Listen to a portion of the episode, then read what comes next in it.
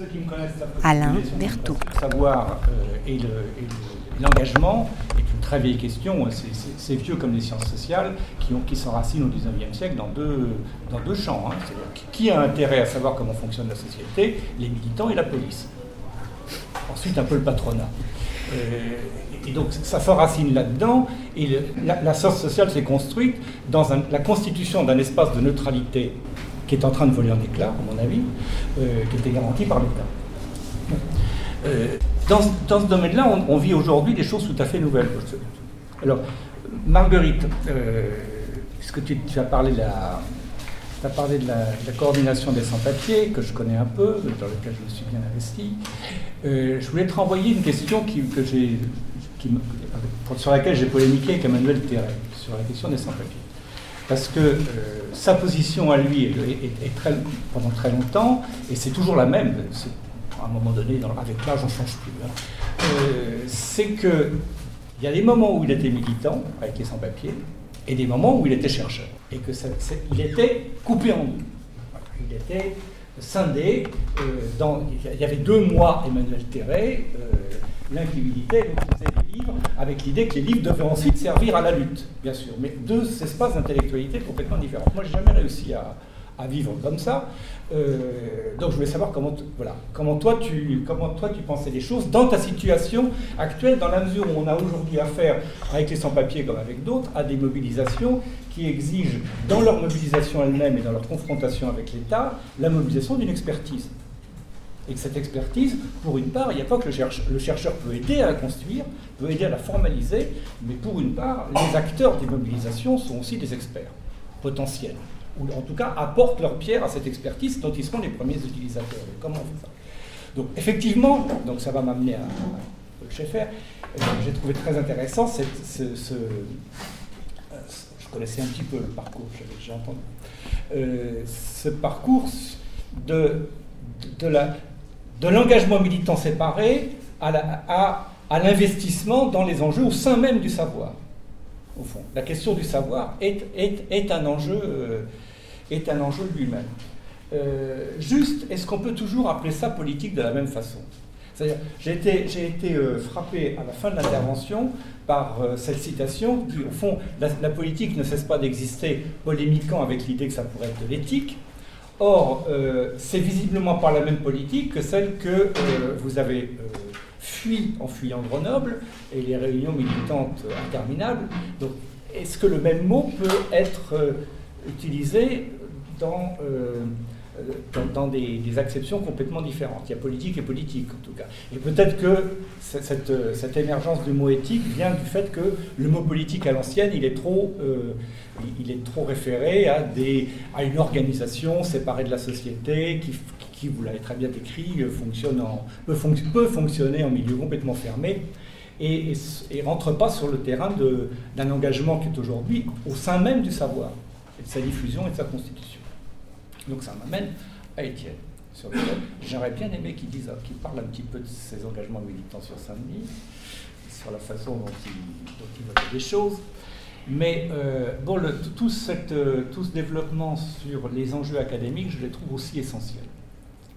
Euh, Aujourd'hui, on, on est. Parce que dans cette double origine dont je parlais tout à l'heure des sciences sociales entre le milieu militant et, et la police, le milieu militant a donné son nom à la sociologie. Socialisme et sociologie, c'est un vocabulaire qui émerge ensemble. hein, c'est la même, la même famille au XIXe siècle. Par contre, la police a donné son nom à l'enquête. Euh, pour aller vite. hein. Euh, dans, cette double origine, dans cette double origine, au bout du compte, c'est l'État qui a gagné. C'est l'État qui a gagné parce que, euh, parce que l'usage de l'expertise populaire et son émergence s'est peu à peu affaibli euh, face à la volonté de la part des dirigeants euh, des organisations politiques, syndicales et sociales euh, d'être euh, euh, crédibles et respectables dans leur confrontation avec l'État et de présenter aussi des savoirs neutres. Donc l'É- l'État a gagné et aujourd'hui ça vous donne des, des situations, à mon avis, à la fois passionnantes et complètement dangereuses, qui est cette espèce de branle-bas de combat de tout l'espace académique après les meurtres de janvier sur, mon Dieu, est-ce qu'il y a des chercheurs pour travailler là-dessus? D'un seul coup, c'est qu'il y a des circulaires qui sont partis dans tous les sens, et il va y avoir le 4 mai, 10 jours, un colloque à l'Assemblée nationale, sous l'égide de la ministre de l'Éducation nationale, de la CPU, du CNRS, de l'Alliance Athéna, sur intégrisme et terrorisme. C'est ouvert à tous, je vous invite à y aller. Non pas parce que vous risquez d'apprendre des choses sur le terrorisme et sur, l'intégrisme, c'est pas ça la question, mais vous risquez d'apprendre des choses tout à fait intéressantes sur l'instrumentalisation actuelle du milieu académique à des fins de police. il faut y aller, c'est gratuit, il suffit de s'inscrire avant le 28 avril à cause de, à cause de Vigipirate. Il faut aller voir ce que ça donne. Et, effectivement, aujourd'hui, dans la constitution des savoirs, dans la diffusion des savoirs, il y a une bataille politique, pour reprendre le, vieux mot, qui a lieu au sein du milieu académique.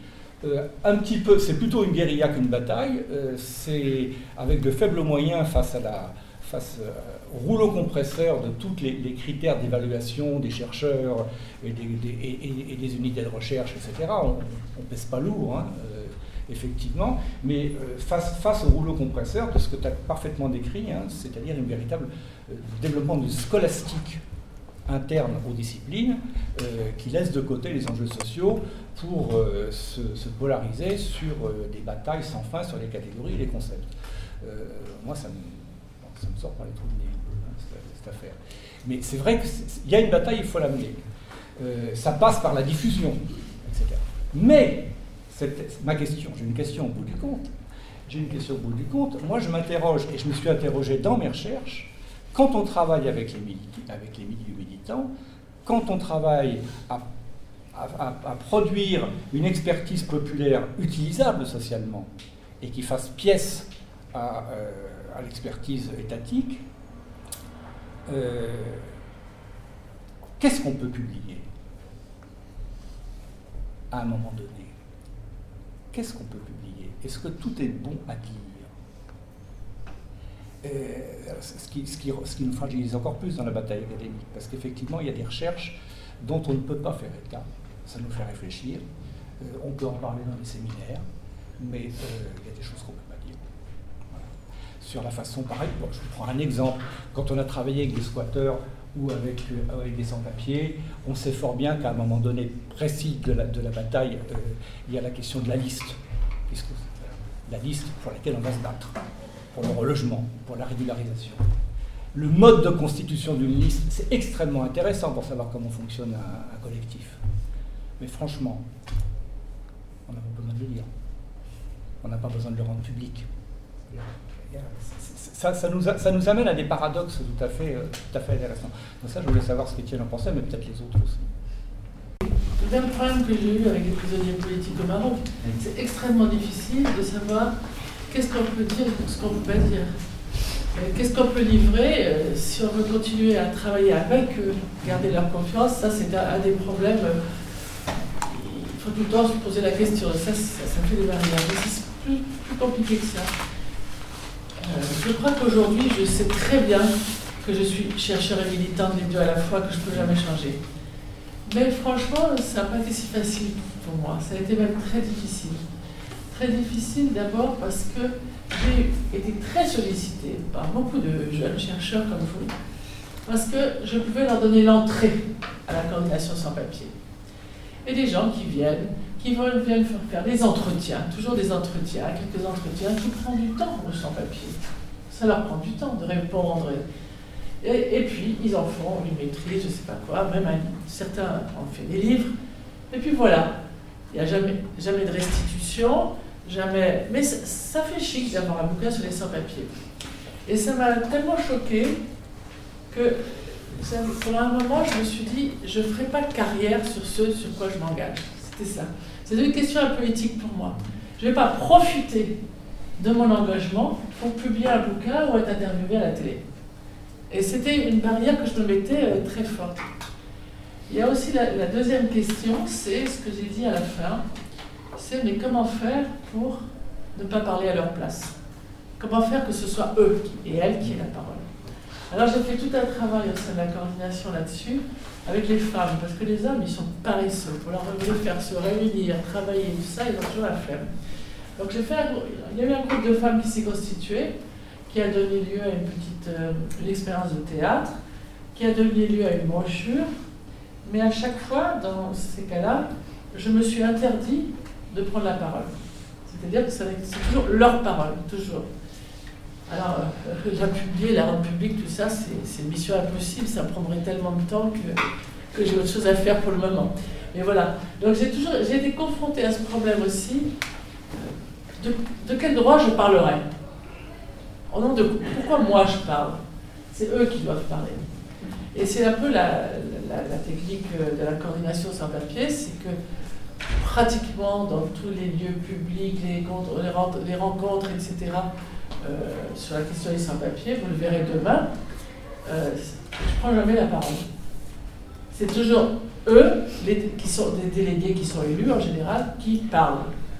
Mais il y a un biais, il y a un biais, parce que euh, réfléchir à un texte qui fait sens, qui, développe un projet, bah, il faut bien travailler avec eux là-dessus. C'est vrai que j'ai une technicité, je leur apporte mon, mon, savoir-faire, quoi, je veux dire. Donc c'est un biais.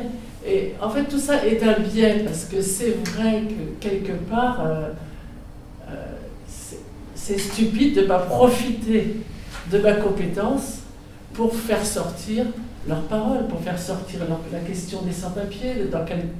Et ça, c'est vrai que je, je peux le faire. Mais j'ai pour moi, tu vois, je réponds oui et non. Ça a toujours été pour moi plus une question euh, comment je vais le faire et de quel droit. Alors j'avais fini par sortir quand même un article une fois sur les femmes sans papier. J'en ai fait un. Et je me pose beaucoup de questions, qu'est-ce que je vais faire, mais probablement, tout ce que je ferai aujourd'hui, c'est trouver comment croiser ces paroles, c'est comment faire émerger tout ce que eux disent ou elles disent, en le mettant en situation, je dirais. Il y a un livre, je ne sais plus l'auteur, qui m'a vraiment passionné, qui s'appelle Race. Et, mais j'ai oublié l'auteur. Un gros livre. c'est un auteur américain qui a euh, posé la question de la race, qu'est-ce que ça veut dire, euh, dans, sur, au moins trois générations.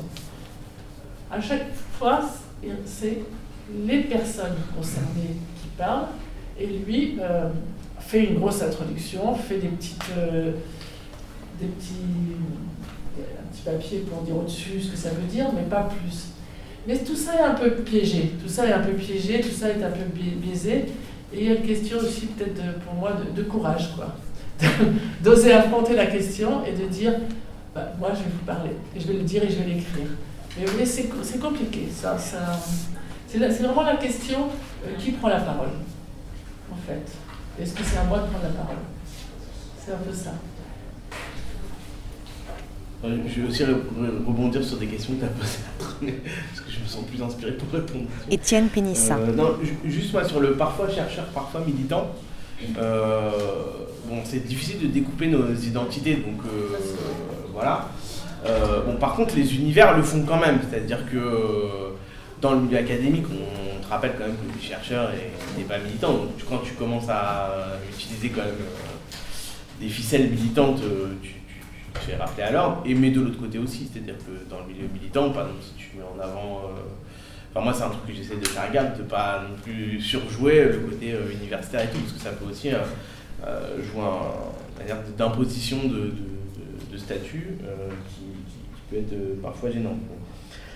par contre, parfois on a quand même besoin, enfin moi je trouve que des fois, on a besoin de prendre du champ avec ces questionnements politiques, ou en tout cas avec les types de réponses qui sont apportées dans le champ militant, parce que parfois, c'est pas non plus les bonnes questions. Enfin, en tout cas, on peut penser que c'est pas les bonnes questions. Je prends juste un, exemple, nous, d'un ouvrage qu'on a, qu'on a édité euh, de, Jérôme Berthaud qui s'appelle euh, La banlieue du 20h, où il, revient sur comment euh, les journalistes traitent de la question des, banlieues. il utilise banlieue avec un, terme guillemets, entre guillemets, et dans le champ militant, il y a quelque chose qui s'est beaucoup développé, c'est la critique des médias. On a des sites internet, un site comme Acrimed, etc. Et un, un des schémas explicatifs qui s'est diffusé, c'est l'idée que, euh, euh, en gros, euh, il y a pour des raisons économiques et politiques, les médias dominants produisent une forme de stigmatisation, de stéréotype, de racisme sur, sur les banlieues. Et en gros, euh, le schéma explicatif qu'il va y avoir derrière, et notamment quand on travaille juste sur, les, sur l'analyse des, reportages, on va c'est de dire voilà, il y a euh, derrière une vision euh, plus ou moins raciste, ou en tout cas stigmatisante, et donc on la retrouve dans les reportages. Avec en gros sous-entendu derrière, c'est parce que c'est des que, les commandes partent de, rédactions euh, composées de gens euh, euh, de droite, racistes ou tenus par des capitalistes, qu'on a ça à la fin. Bon. et en gros, lui, ce qui monte dans son travail, c'est pour produire du racisme, il n'y a pas besoin d'être raciste. et qu'est-ce qu'il fait? Il suit les journalistes et il montre que c'est dans les conditions de travail, c'est dans les types de contraintes de travail qu'ils ont que qu'ils en viennent à produire des, des reportages qui sont euh, stigmatisants ou qui stéréotypent d'une certaine manière euh, la banlieue. Et donc, euh, et, ça, voilà, c'est parce qu'il peut opérer ce déplacement, qui, qui, l'autonomise quand même ces questions de recherche, qui peut se dire qu'éventuellement des réponses qu'il a apportées dans le milieu militant ne fonctionnent pas totalement, qu'il éclaire sous un nouveau jour. Qu'il montre que si on ne change pas aussi les conditions de travail des journalistes, on aboutit à ça. Et donc il suit des journalistes qui sont de gauche, qui sont pas racistes, mais qui à la fin, quand vous avez 10 minutes, enfin quand vous avez une heure pour produire un reportage, et eh ben, vous prenez les trois tours, vous interrogez une personne, et à la fin, ça produit quelque chose de stigmatisant. Euh, et, donc il remonte l'ensemble de la chaîne et, on voit bien ça. Euh, c'est parce qu'il fait ce pas de côté par rapport aux réponses militantes que je trouve ça, éclaire les choses. Et donc on a besoin, et moi je vois c'est la même chose sur les questions de répression.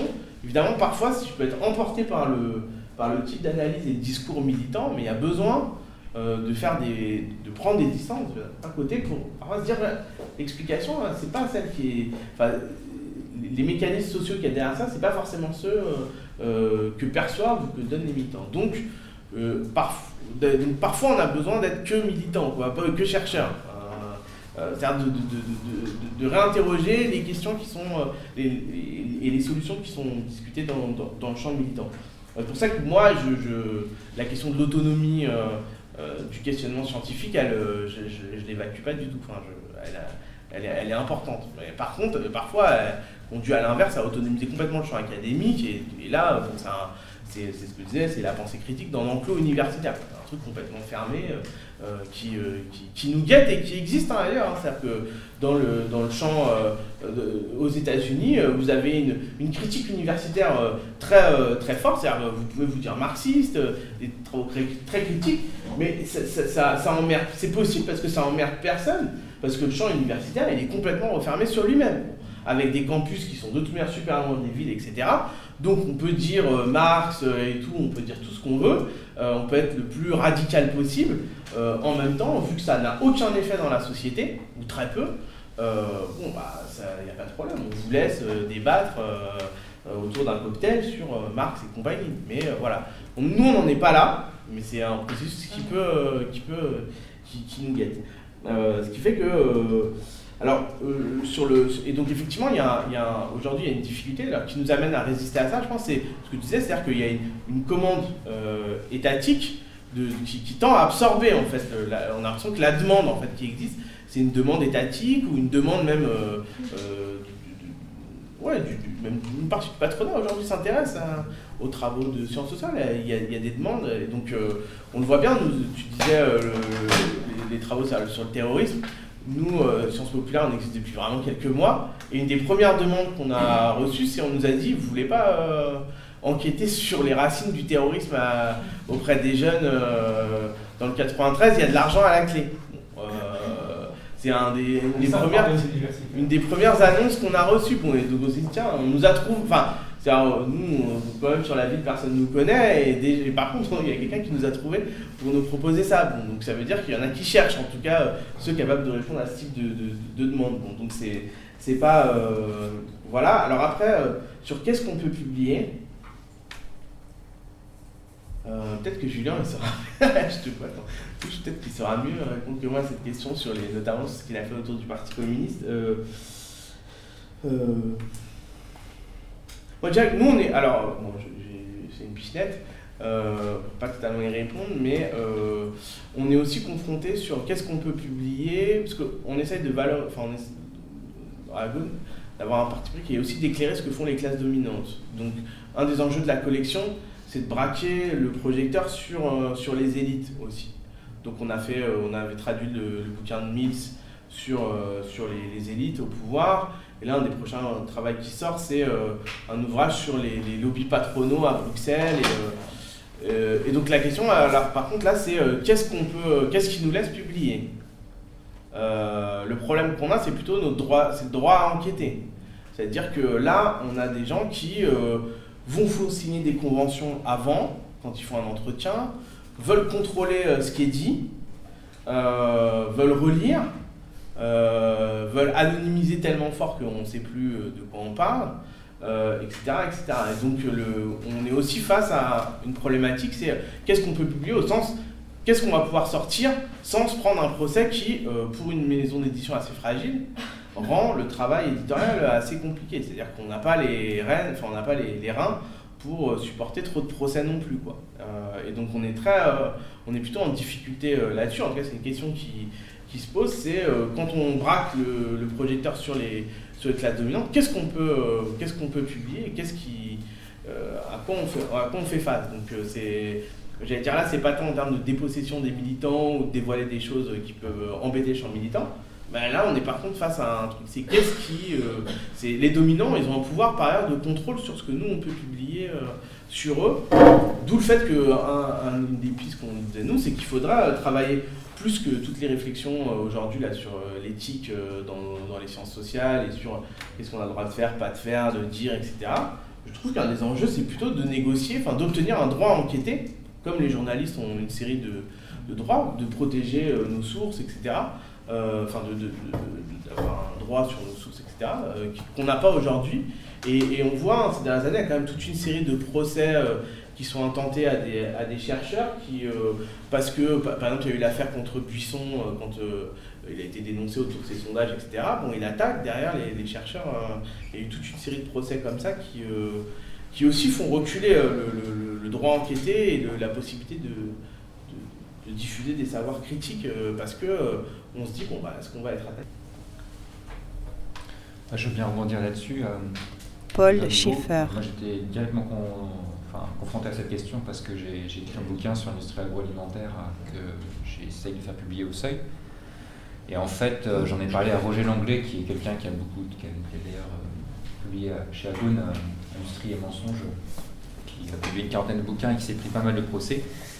Et bah, lui, lui, ce qu'il fait, c'est que, bon, il y a toujours le, comment dire, le problème, enfin le risque d'être, euh, d'avoir le procès en diffamation, mais aussi comme euh, le procès pour volonté de nuire. C'est-à-dire, euh, si on s'en prend à une industrie, bon, bah voilà, vous avez parlé de, nous, Nestlé, vous voulez nous nuire par rapport à nos concurrents, donc procès.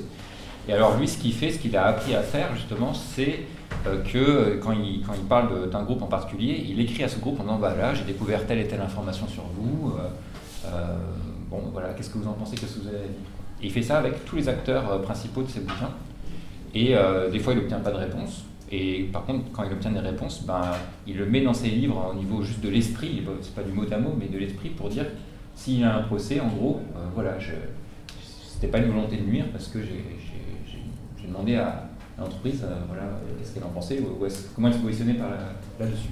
Donc lui, il a appris à faire ses démarches en amont pour, pour anticiper les procès et il les gagne pratiquement à chaque fois, mais c'est vrai que ça prend du temps, euh, que, que c'est euh, voilà, quand même pas une partie de plaisir, qu'il faut euh, donner les sources sous 10 jours qu'on utilise lors d'un procès quand, c'est demandé par la partie adverse, etc. Enfin, c'est un certain nombre de contraintes. Que moi, par exemple, je ne suis pas du tout prêt à assumer maintenant, donc je ne vais pas publier mon bouquin maintenant. Ou je ne le publierai peut-être jamais même. mais du coup, voilà, ça c'est des choses quand même. Mais il y a des recours et des gens qui sont passés par ces procès, ils ont quand même un certain nombre de techniques pour, euh, pour anticiper euh, les problèmes. Euh, deuxièmement, par rapport à, à, la question que vous posiez à, à j'ai oublié votre prénom, à Marguerite. Euh, moi, ça me faisait penser un peu à la distinction aussi que, j'avais en tête entre, euh, entre, entre Saïd et, Zine. Quoi. Edward Saïd, il disait que lui, il ne voulait pas se cantonner à, son domaine d'études, qui était les études de littérature contemporaine, mais qu'il avait plein de choses à raconter au niveau politique et que c'était tout aussi important. Mais par contre, ces idées-là, bon, il publiait des livres pour les diffuser, pour qu'elles soient, voilà, soient débattues, mais il, il n'en parlait pas en classe. Il avait cette neutralité euh, qui s'imposait, alors que par exemple Zine lui disait Mais moi je, ne comprends pas comment on peut euh, euh, se réserver et ne pas dire qui on est avec ses idées, justement en classe avec ses étudiants et dire les luttes auxquelles on participe, ce à quoi on croit, pas simplement en disant Bon, ben, moi je suis ça, c'est ça qui est juste, mais en exposant aussi les autres points de vue, mais en, voilà, en partageant cette dimension de, son être. Et du coup, bah, je trouvais que c'était intéressant de, voir un peu ce positionnement un critique, quoi, mais qui est, différent. Et c'est vrai qu'on le retrouve pas mal en sciences de l'éducation. Il y a deux courants critiques. Euh, il y en a un qui s'appelle le critical thinking. Donc en gros, on va donner des outils pour poser les bonnes questions aux gens, mais sans prendre, euh, sans prendre parti au niveau du fond et des valeurs. En gros, débrouillez-vous pour arriver à vos conclusions par vous-même et on va vous apprendre à poser les bonnes questions. Et l'autre, c'est euh, la critical pedagogy, enfin la pédagogie critique, où là, en gros, dans, dans Sion Paolo Freire, etc., qui dit bah non, ça c'est pas possible, on peut jamais être neutre parce que le système dans lequel on est n'est pas neutre de toute façon, donc on est forcément pris dans des valeurs. Donc nous on prend position, on dit ce en quoi on croit et on se bat, pourquoi, et euh, par contre on laisse la question ouverte et, euh, prêt à être débattu. Et euh, donc donc c'est vrai que tout ça c'est des positionnements toujours assez actifs. Hein. C'est aussi pour ça que Chomsky n'a jamais voulu vraiment dire qu'est-ce qu'il voulait, quoi. il, a, beaucoup dit qu'est-ce qu'il n'y avait pas, mais après, c'était à chacun d'apporter ses propres réponses. Donc, euh, bon, voilà, c'est toujours un petit peu cette tension-là euh, qu'on retrouve. Et sinon, par rapport à votre question, euh, bah, au niveau de la politique et de l'éthique, c'est vrai que je ne suis pas allé jusqu'au bout de mon, petit, petit, développement sur l'éthique. Parce que c'est vrai que pour moi, l'éthique, elle a, elle a une valeur dans le sens où elle repose à chaque fois la question de quels sont mes principes, quelles sont mes valeurs, est-ce que je suis cohérent avec ça, est-ce que je m'en donne les moyens? Euh, en tant que médecin, par exemple, on est confronté à cette question tout le temps. Et c'est tellement facile de la mettre de côté, juste de fonctionner, et de, bah, dans tel cas, hop, je donne tel médicament et je ne me pose plus la question. Euh, donc euh, la question d'éthique, elle est quand même vachement subversive dans le sens de, voilà, où elle repose cette question en permanence. Et elle permet un peu de se dégager de, l'agir groupe. Hein, surtout à l'hôpital, on est dans un service, donc on doit fonctionner en groupe. Et souvent, ça a quand même une, un effet où tout le monde va dans le même sens. Et c'est le sens du chef de service. Euh, mais, et c'est vrai qu'elle a aussi une, je trouve que moi en tant que militant, euh, l'éthique elle aurait pu me servir parce que des fois je me suis perdu dans les collectifs militants. et puis je me sentais plus vraiment moi-même, je me sentais dépossédé par mon engagement politique quelque part. Euh, et c'est aussi pour ça que je me suis désengagé de Chronob, comme je disais, et tout ça. Donc j'ai l'impression qu'il peut y avoir, là aussi il y a un jeu de va-et-vient entre bah, comment ça fonctionne dans notre monde intérieur à nous et par rapport à tous nos engagements. Et, et donc l'éthique et le politique peuvent euh, quelque part euh, certainement vraiment bien se, compléter. Euh, et d'ailleurs, pour, pour, faire le point entre l'éthique et le politique, il y a eu aussi en Angleterre, il y a des éthiciens donc, qui, sont, voilà, qui sont formés pour poser des questions éthiques, notamment au sein de l'hôpital. Et il y en a certains qui conçoivent leur rôle d'éthicien comme vraiment un, levier, pas un levier politique, mais comme vraiment ça fait partie de leur boulot. Et il y, en a, il y a un article qui, s'appelle Mais vous n'êtes pas médecin, qui a été publié dans le British Medical Journal, donc une des plus grandes références médicales, d'un éthicien qui raconte comment, dans son hôpital, justement, il a posé des questions euh, de conflit d'intérêt en plein, en plein staff, quoi. Et un médecin lui, a répondu ça. Mais vous n'êtes pas médecin, euh, comment vous osez euh, poser ces questions, etc. Alors que lui, il disait, bah, c'est mon rôle, de poser des questions qui ne se posent pas. Et c'était assez subversif.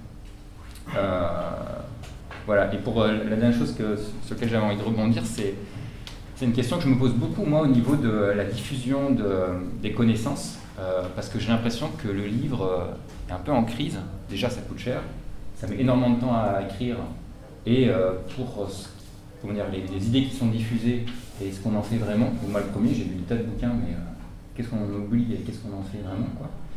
Même si ça ne veut pas dire que c'est pas utile, comme tu disais, au niveau des revues et tout. Hein. Mais, mais est-ce que, enfin, moi, par exemple, de plus en plus, je me dis que peut-être plus autour du documentaire. Que, enfin, je vois plus de force subversive dans le documentaire que dans les bouquins à l'heure actuelle, surtout dans notre culture d'image, avec les problèmes que ça pose, hein, bien sûr. Euh, et, euh, et, du coup, euh, bon, est-ce qu'il n'y a pas des articulations à faire autour de ça?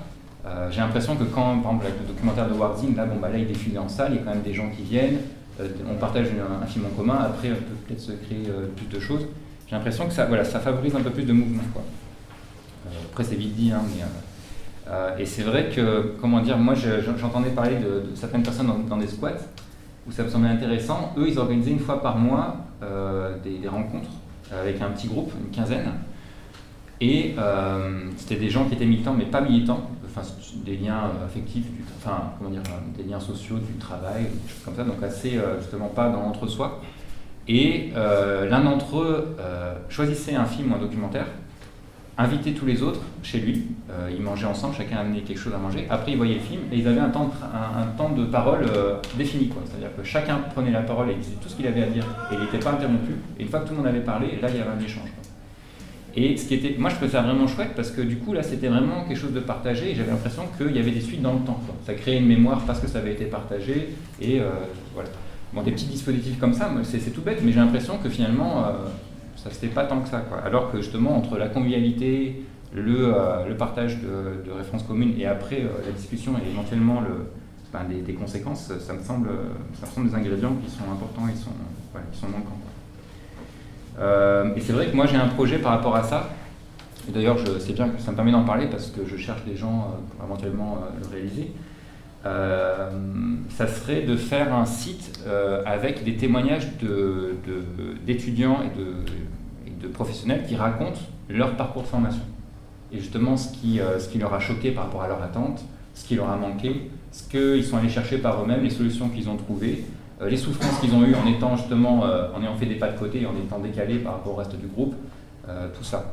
Et, je trouve que les témoignages, bon, on est à l'époque du storytelling, alors là aussi ça pose plein de questions, mais souvent, moi j'ai remarqué qu'un témoignage dans une foule, enfin dans, dans, un, dans une, même dans une audience, dans une conférence, avait vachement plus de poids que plein, plein de développement, d'argumentation, etc. Alors pour le meilleur, pour le pire. Mais je crois que c'est un, peu un peu le croisement entre le savoir chaud et le savoir froid.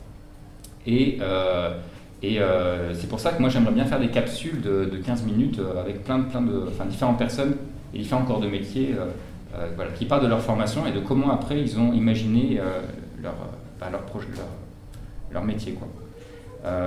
Donc sur un site internet, que ce soit, que ce soit gratuit, que, ça puisse se diffuser assez facilement.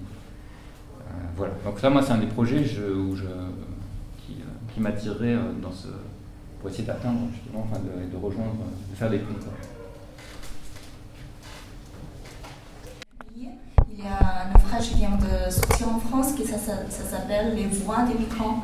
Et dedans, il y a vraiment des, euh, entretiens réalisés avec les migrants, mais euh, chinois internes. Euh, il y a tout, tout ce genre d'entretien, il y a peu d'analyse, mais, mais des paroles des, migrants. Mais ça ne touche pas l'État français parce que ce sont des migrants chinois internes en Chine. Mais je ne sais pas si ce genre d'ouvrage pourra sortir en, Chine. Et moi, je travaille sur les sans-papiers chinois en France, qui vivent en France.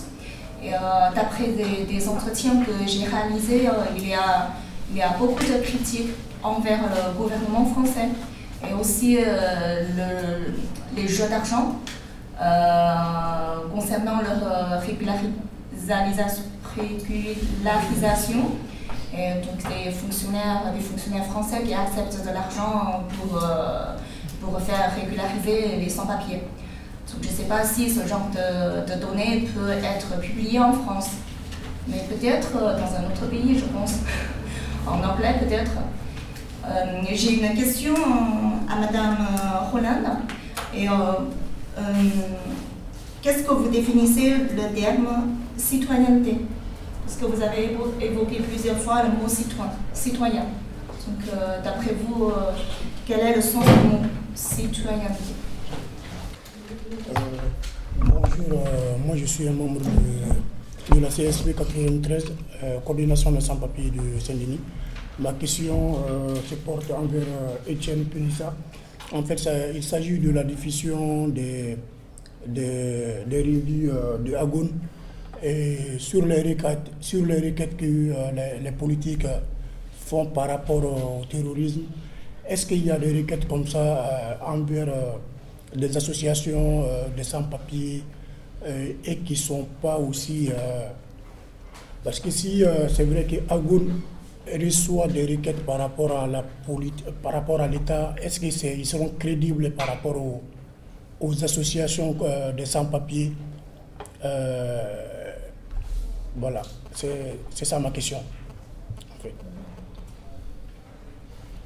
coup, la question qui est un peu pour tous les trois, c'est sur la question d'accès des classes populaires à ces travaux. Et par ben, classe populaire, j'entends la définition assez classique, tout simplement, de groupes peu diplômés, notamment, enfin c'est d'autres choses, mais là c'est ce qui nous intéresse, c'est de pas d'accès au savoir universitaire, c'est j'ai pas bac plus 3, et on sait très bien, notamment pour euh, ben, Étienne et Marguerite qui travaillaient avec des militants, on sait très bien que dans tous les mondes militants, et eh ben c'est des profils comme ça qu'on retrouve et c'est les nôtres. Et qu'on en sort très difficilement. Du coup, la question. Et du coup, ces militants, malgré tout, c'est pas des individus lambda. C'est aussi des intellectuels organiques euh, au sens euh, où c'est des gens qui ont accès à un certain nombre de savoirs et qui s'emparent des savoirs critiques pour en faire un peu ce qu'ils veulent. J'ai souvenir notamment bah, d'une expérience de restitution ou d'une expérience de restitution, discussion collective organisée au CRESPA sur la question des mobilisations et des marches, où Ouria Boutelja, porte-parole des indigènes de la République, militante donc, et en même temps productrice de savoir et de réflexion, avait contesté l'intitulé en expliquant que d'après elle, le croisement des rapports sociaux et l'intersectionnalité, c'était, si je ne me trompe pas, des questions de blanc, et donc, quand même, il fallait interroger la lutte prioritaire qui était la lutte des races, selon rien. Mais ce micro-exemple, il montre bien, j'ai l'impression, la tension entre le fait que les, ben, les porte-paroles euh, militants, ils s'approprient aussi les savoirs. Euh, il n'y a pas de neutralité du savoir critique. Il y a des usages partisans et militants et polémiques des savoirs critiques. Et donc, eh ben, comment on fait avec ça quand on est producteur et diffuseur de savoir critique Avec les luttes de fractions, avec les luttes euh, de tendances, de partis, de groupes, euh, et ainsi de suite. Et peut-être que ça vaudrait dans le milieu professionnel aussi, ça pourrait se poser aussi. Est-ce qu'il y avait une forme de, confort dans l'autocensure que vous avez décrit les autres, dans le renoncement à enfin un peu dans le coupage de choix en quatre, sur euh, le rapport, euh, euh, le rapport d'autorité qu'on peut avoir vis-à-vis, enfin dans le cadre d'une restitution justement en direction d'une classe que, je rappelle bien bloquée. ce que je veux dire, c'est que l'ennemi prend moins de gants. Alors évidemment, il prend moins de gants parce qu'il a moins d'exigences. L'ennemi, prend moins de gants. Il a moins d'exigences scientifiques, évidemment, il ne s'embarrasse pas avec toute une série de, questions éthiques que vous avez pu évoquer. Et euh, on est dans une situation où, évidemment, euh, les, choses se posaient un peu différemment il y a, peu de temps parce qu'on n'avait pas autant. Alors, le monde, je vous laisse en bouffer tout ce que vous voulez dans ce long, mais on était moins euh, sur le recul qu'aujourd'hui. On était moins acculé, on était moins dans les cordes.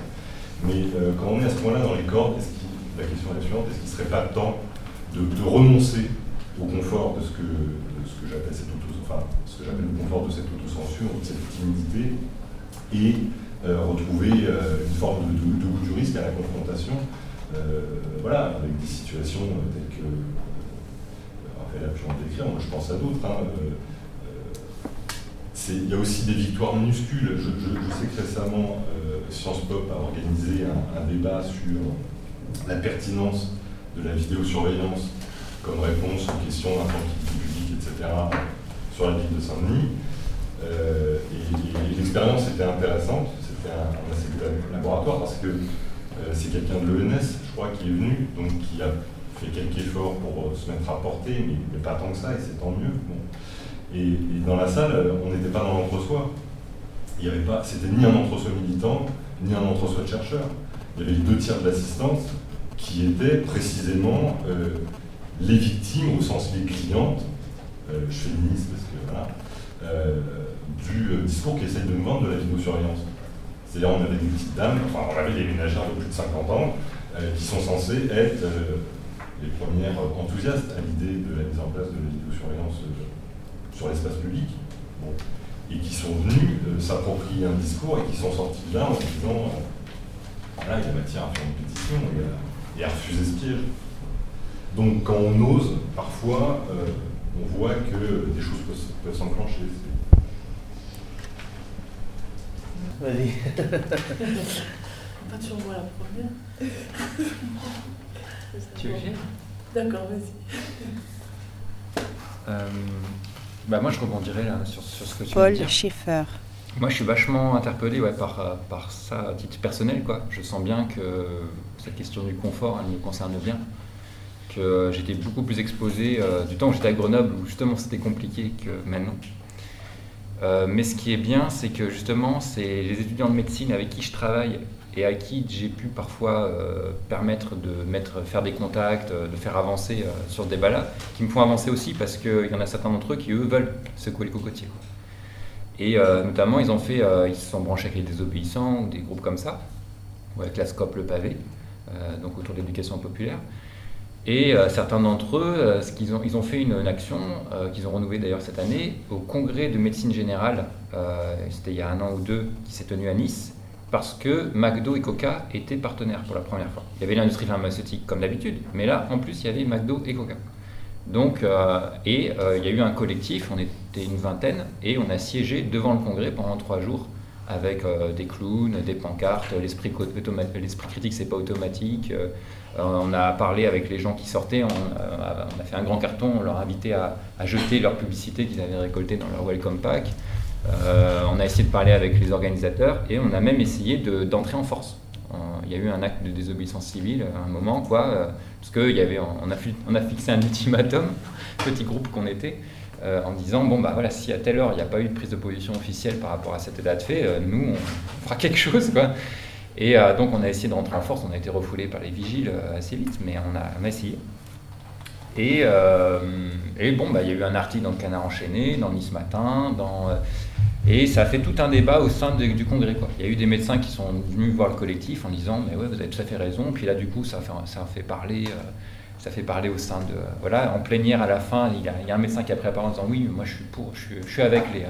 Je suis avec les, manifestants dehors, c'est inadmissible, machin. euh. Et moi, il s'est trouvé que, euh, enfin, ça, là aussi mon rôle de chercheur, c'est que l'un des organisateurs, qui est un jeune médecin, qui se trouve être un communiste euh, depuis très longtemps, qui, qui- organise la fête de l'humain et tout ça, qui a pourtant organisé ce colloque, donc est venu nous voir et a dit bah, c'est super ce que vous faites, mais c'est plus compliqué que ça.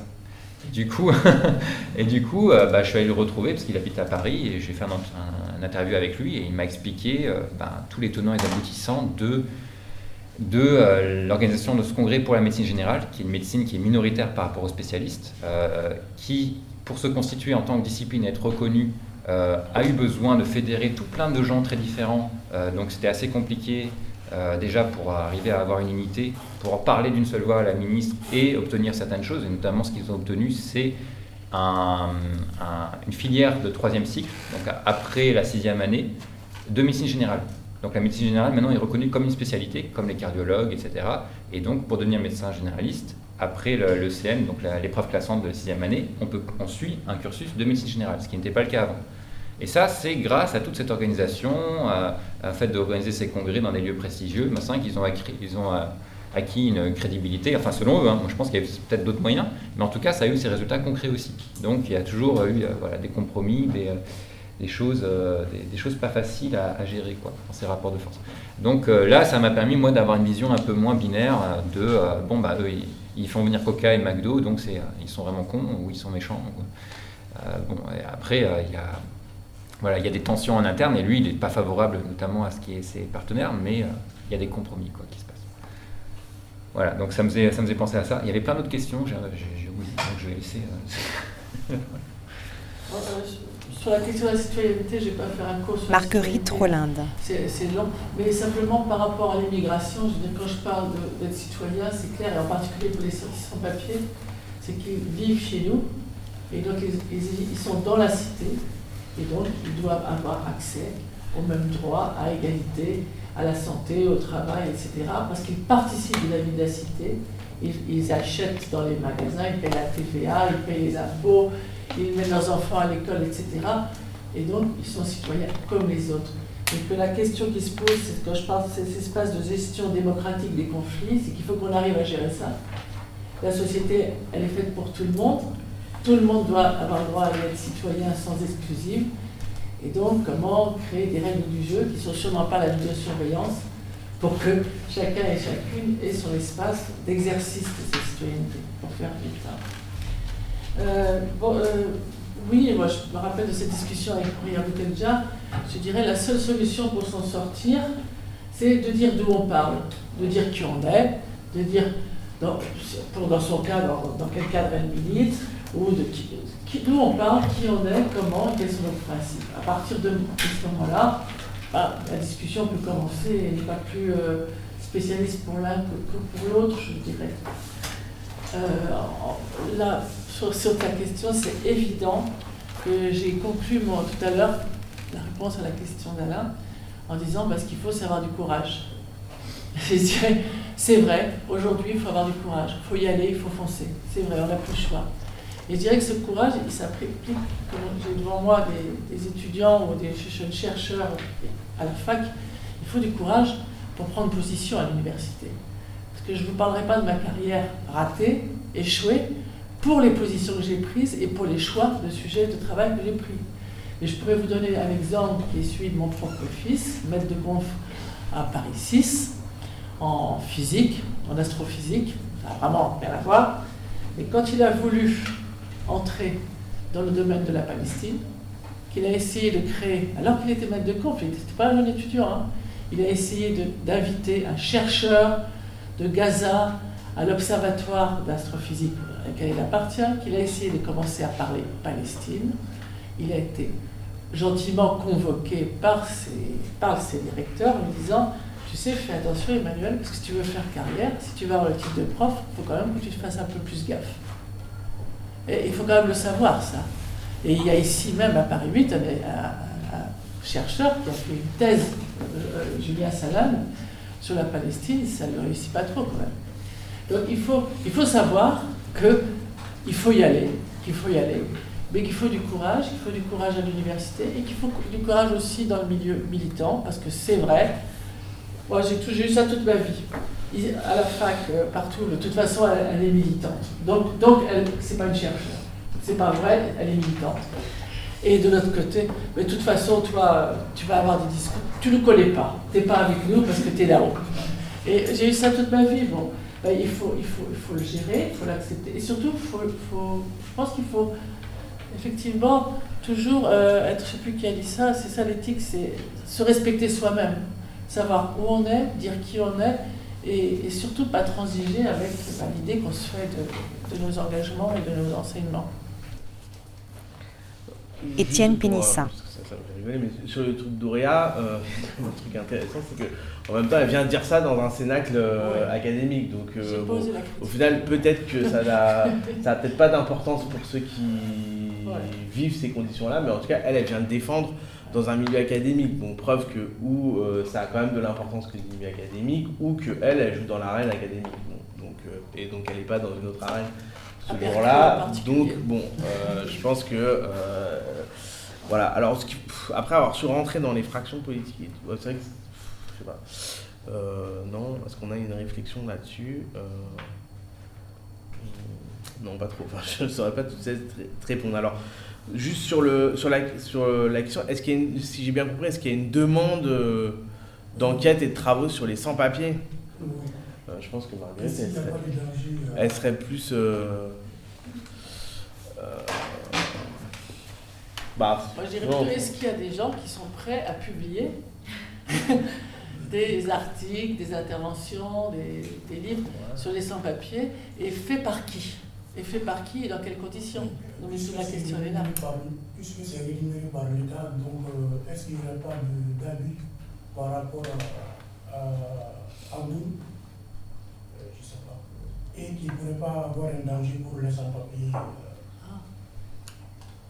ah. de publier sur ces questions-là?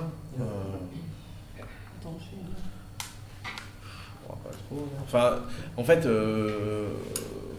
Bon, déjà, je ne suis pas sûr que la police lise les, les travaux de, de, de, sciences. En tout cas, sur ces questions-là, je pense que par ailleurs, les, les populations sont suffisamment fragiles pour qu'elle ait pas besoin de nous pour les, pour les trouver. Après, en général, quand même, on fait attention. Alors, enfin, parce que la question, elle se posait tout à l'heure sur qu'est-ce qu'on peut publier. Donc, moi, je disais, euh, euh, je pense que le fait, là, les chercheurs font quand même assez attention à ça. C'est par exemple d'anonymiser et de faire en sorte qu'on qu'on puisse pas retrouver euh, les personnes dont il est éventuellement question. Donc ça, je pense que quand même, on, fait attention. Moi, ce que je renversais, c'était des fois, on fait très attention pour les dominants et il faudrait faire moins attention. Euh, euh, par exemple, est-ce qu'il faut toujours les anonymiser, etc. Voilà, je, renversons le, la problématique, la problématique là-dessus, mais je, crois quand même que, enfin, en tout cas, j'ai pas de cas en où on aurait arrêté ou récupéré des sans-papiers liés à un travail de recherche qui aurait pu être fait. Je, je pense que c'est aussi sûrement lié au fait que nos travaux sont peu diffusés. Alors ouais, peut-être voilà, peut-être que sur les Roms, ça je ne maîtrise pas, faudrait euh, on va voir. Euh, alors sur, la question sur l'accès aux classes populaires, enfin de nos travaux aux classes populaires. Alors il y a deux trucs. Déjà, disons clairement que euh, nos les travaux qu'on diffuse par le biais d'ouvrages, même de fait, ça s'adresse déjà effectivement à des milieux qui lisent moi, je dis si on peut déjà contribuer à euh, diffuser des savoirs euh, auprès de militants euh, associatifs, politiques, syndicaux, déjà, c'est déjà une petite victoire. même si ils sont pas totalement des classes populaires ou déjà c'est une enfin déjà c'est quand même enfin c'est déjà un objectif qu'on se fixe quoi bon, donc pas pour fixer des objectifs qu'on peut pas atteindre. Donc ça déjà c'est un, un, objectif. Après on peut aussi le faire. Après ce que je disais tout à l'heure sur le travail de, aussi d'accompagnement des ouvrages, c'est-à-dire une fois qu'on a fait le, le, bouquin sur le sujet, c'est aussi comment après on le fait vivre dans d'autres univers. Euh, moi, je prends l'exemple de Jérôme Berthoud que je prenais tout à l'heure sur, le traitement médiatique euh, des banlieues. Je trouve que c'est un bon exemple parce que, bon, on a fait un travail, par exemple, il a essayé de faire un travail d'accompagnement dans les écoles de journalisme, en gros auprès des journalistes, pour euh, essayer d'apporter une réflexivité sur leur, euh, manière de, traiter de ces questions-là. Mais en réalité, assez vite, on échoue. Enfin, les expériences qu'il a ont plutôt euh, échouent plutôt, enfin, sont, assez difficiles. Par contre, ce qu'il a fait et que je trouvais assez intéressant, c'est que il y, a, y a au même moment, il y a eu un reportage, enfin en fait le quartier de la Villeneuve à Grenoble a subi une série de reportages euh, assez stigmatisants de France 2, hein, de envoyés spéciaux. Donc pas, pas de chaîne privée, mais du service public. Et, euh, donc, il, a été appelé, euh, pour le coup, par des militants qui, lisent, etc., qui dans le quartier se distinguent quand même de la population générale, mais il est venu et ils ont fait, ils ont fait un atelier où, en fait, en gros, il les a aidés à analyser euh, le reportage qui avait été fait sur eux en leur expliquant voilà c'est quoi les coulisses derrière, c'est-à-dire comment, comment on aboutit à ce type de reportage, comment ça fonctionne. Et donc euh, ça, ça, ça a permis, ça leur a permis en fait de constituer une série de, enfin, de constituer une sorte d'argumentaire. Et ensuite ils ont porté plainte contre Envoyé spécial et il y a eu un procès euh, qui a été un peu médiatisé l'année dernière. Il y a eu tout un procès contre, contre Envoyé spécial. alors le procès a été perdu parce qu'il y a suffisamment de protection euh, du droit, euh, enfin de la liberté de la presse en l'occurrence, pour que, pour que voilà, ils n'aient pas pu être, euh, être condamnés là-dessus. Mais en même temps, ce qui a été intéressant, c'est que ça a par contre obligé France 2 à mettre les cartes sur la table. Et donc ça a, obligé à montrer comment eux aussi fabriquent ça. Et donc le reportage, hein, c'était assez, c'était assez flagrant. Il avait déconstruit. En fait, à la base, il commande à une boîte de sous-traitants le reportage. Et la commande du reportage, elle part d'un reportage de valeur actuelle, un journal très à gauche, comme tout le monde le sait, très neutre, etc., euh, qui s'intitulait, euh, je sais plus, euh, La vie neuve, du rêve à la dégringolade, enfin vraiment un truc ultra stigmatisant, où en gros on met l'accent que sur la drogue et les armes. Et, donc les journalistes étaient partis de ça. Et euh, ça a permis de montrer à la fois euh, que les journalistes avaient des, contrats précaires, euh, donc les temps de travail qui étaient imposés, et l'arrière-fond de ça. C'est-à-dire ça partait de coupures de presse sur la vie neuve qui, voilà, France 2 qui s'appuyait sur Valeurs Actuelles pour, penser et concevoir son truc bon. Et donc là, il a joué un rôle, je trouve, et donc je pense que dans, la, dans le quartier, c'est pas le bouquin qui a été lu, mais par contre, le type de connaissance qu'il a produit là a pu être tout de suite ré- réappropriable sous le mode, bon bah maintenant on sait comment ça fonctionne. Et donc éventuellement, on peut se mobiliser et attaquer. Donc il y a un collectif qui existe dans le, dans le quartier, etc. Euh, et, euh, et, et même s'ils ont perdu, il y a quand même quelque chose d'assez intéressant, c'est que voilà, ils ont pu euh, de quelque chose qui était subi repasser à, oui, à une attaque et à pouvoir essayer d'organiser une lutte, quoi. Et donc ça, voilà. Mais bon, en même temps, on n'arrive pas à le faire sur tous les tous les ouvrages, tous les ouvrages. Moi, je suis assez sur l'idée. Alors, j'ai pas développé sur Sciences Populaires, mais c'est que à côté des ouvrages, et donc si on veut toucher des publics plus larges, il y a besoin de recréer des lieux de rencontre euh, physiques. Alors au début, c'est pas forcément des classes populaires qui vont venir, mais il y a besoin de recréer ce, ces tissus-là parce que je pense il y avait des opérateurs, enfin il y avait des, organisations qui jouaient ce rôle-là et qui le jouent plus. Bon, le Parti communiste euh, l'a joué pendant longtemps et aujourd'hui il il le joue plus par, question de force, de, type de priorité, etc. Et donc il y a besoin de les reconstruire. C'est lent, euh, c'est compliqué.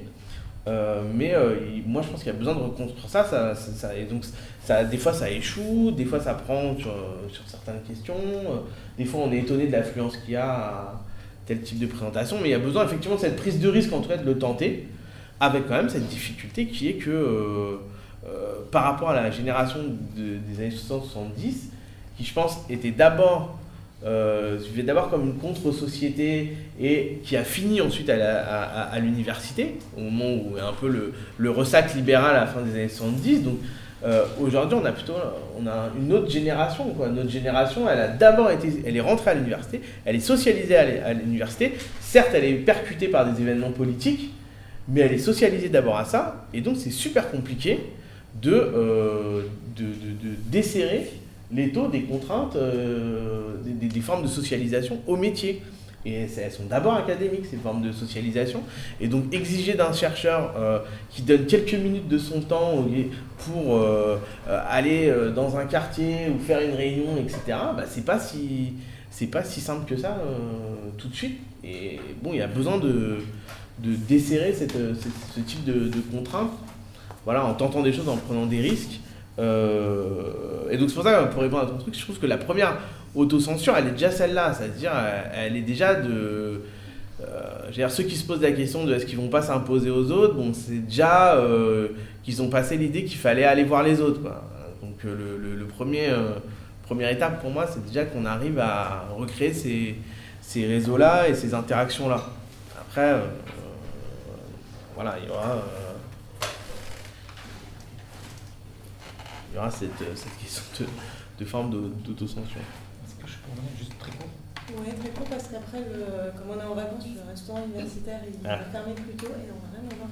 euh, Juste, juste pour euh, dire un truc par rapport à- aux outils aussi pour diffuser l'information, juste comme ça, euh, à savoir que euh, ça peut servir. Avec une amie, on a, on a essayé de rassembler, euh, on a rassemblé 350 documentaires euh, qu'on a mis en format compressé. Euh, et que qu'on a mis sur un disque dur externe et qu'on passe ces doc- documentaires sur plein de sujets différents, dont, l'immigration, dont les sans-papiers, pas mal de trucs, euh, et qu'on met à disposition de tous ceux que ça intéresse, euh, en sachant qu'on n'a pas forcément les droits, donc on le fait euh, comme ça. Alors certains documentaristes nous ont dit euh, pas, de- souci diffuser, d'autres nous ont dit ah bah, nous ça nous pose problème. Donc le choix qu'on a fait c'est de ne pas le mettre sur internet et de faire ça de main à la main, mais que quand même ça diffuse. Donc euh, voilà, ce disque dur externe euh, existe. Pour l'instant il est sur Grenoble, mais il va revenir sur Paris. Et donc euh, si certains sont intéressés, je- enfin, n'hésitez pas à me donner votre adresse. Quoi. Bah. Voilà. Merci. Non, juste parce que par rapport à la question que tu poses sur le- la question de l'autocensure, il y a quand même un truc, c'est que c'est pas seulement qu'on. Il y a, y l'effet de prise de risque et, euh, euh, et euh, lutter contre les propres rappels à l'ordre académique, à ça, mais il y a aussi quand même une difficulté. Je pense qu'il y a aussi une évolution, c'est que euh, les sciences sociales, elles ont un, un raisonnement, dans elles, un- elles résonnent dans, dans la société et elles ont aussi une certaine perception qui sont liées aussi à certaines pratiques des, des chercheurs. Je pense sur ce que tu disais, sur, la, sur euh, par exemple la question de l'enquête, euh, il y a aussi plein de milieux qui ont été habitués à être très enquêtés et à ne jamais recevoir les, ne jamais avoir de restitution et donc à avoir aussi développé une méfiance vis-à-vis de chercheurs qui vont venir prendre, euh, faire un bouquin tirer et qu'on ne voit plus jamais. Et, et, la tentation, elle est grande. Et parfois, c'est même pas méchant de la part des chercheurs. Hein. C'est pas qu'ils se disent c'est bon, j'ai bien, bien serré le citron, j'en ai plus besoin, je le jette. C'est aussi parce que, par exemple, le système de fonctionnement par projet, là où on passe de projets qui durent 4 ans, etc., on voit bien comment ça fait que la, construction dans le temps est, est très compliquée le, par exemple, ce, que, ce qu'a développé Pialou avec les ouvriers qu'il a, Michel Pialou, avec les, les enquêtés de Peugeot, et par exemple avec quelqu'un comme Courouge, où euh, il y va pendant 20-30 ans, et euh, quasiment toute sa trajectoire de, recherche, il l'a fait autour de ça. C'est quand même un modèle aujourd'hui qui est impensable euh, dans le milieu académique. si vous n'avez pas deux objets de recherche, si vous n'êtes pas dans des ANR, etc., et voilà, vous n'êtes pas, vous pas très reconnu. Bon, donc il y a aussi ce. Et donc de, ah, et donc de l'autre côté, c'est normal que notre pratique est, suscite un peu de la défiance ou de la méfiance vis-à-vis des milieux militants et plus large. C'est un peu l'idée qu'on va être instrumentalisé, ça va servir à faire un bouquin ou un beau papier et qu'on enverra et qui, ça, que ça ça leur resserre pas après. Donc donc c'est quand même pas un truc anodin à, à contrecarrer quoi. C'est qu'elle est aussi logique cette méfiance.